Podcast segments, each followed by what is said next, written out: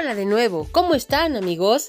Hoy vamos a recordar un proceso muy padre que se llama la derivada por cuatro pasos.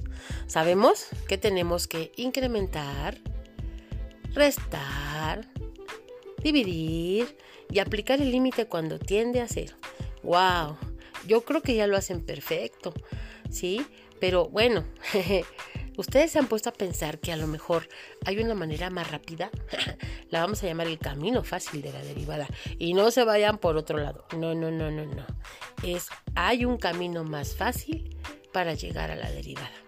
¿Cuál será? ¿Cuál será? ¿Cuál será?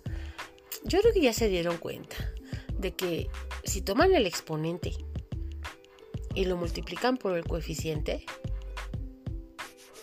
y luego ponen la variable y le quitan uno al exponente, sale el resultado. ¿A poco no se habían dado cuenta? Sí, miren, ejemplo, y es igual a 5x cúbica, ¿no? Hago todo el relajo y me sale 15x cuadrada. Fíjense, 3, si yo tenía 5x cúbica, 3 por 5, 15. 3 menos 1, 2. Resultado, 15x cuadrada. ¿Cómo ven? Fácil, ¿no? A ver, vamos a ver. Si pongo mm, como en la tarea 9x séptima y entonces digo 9 por 7, 63. X, 7 menos 6, 1. Entonces era 63x sexta. A ver, corroberen su resultado. ¡Wow! Se me hace que muchos ya se habían dado cuenta. Esa es la manera fácil de derivar.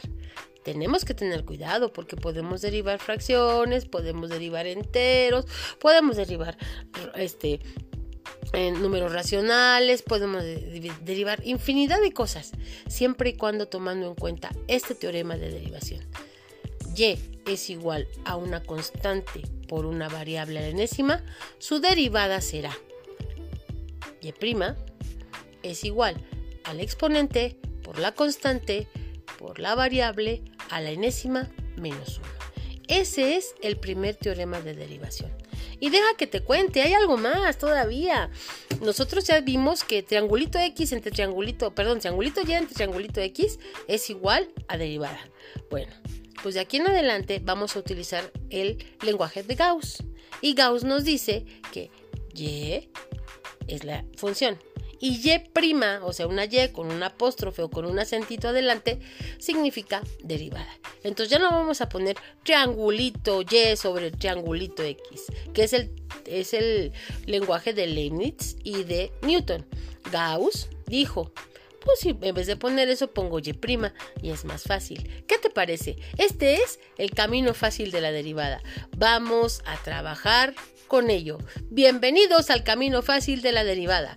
Ahora sí, vamos a derivar por teoremas.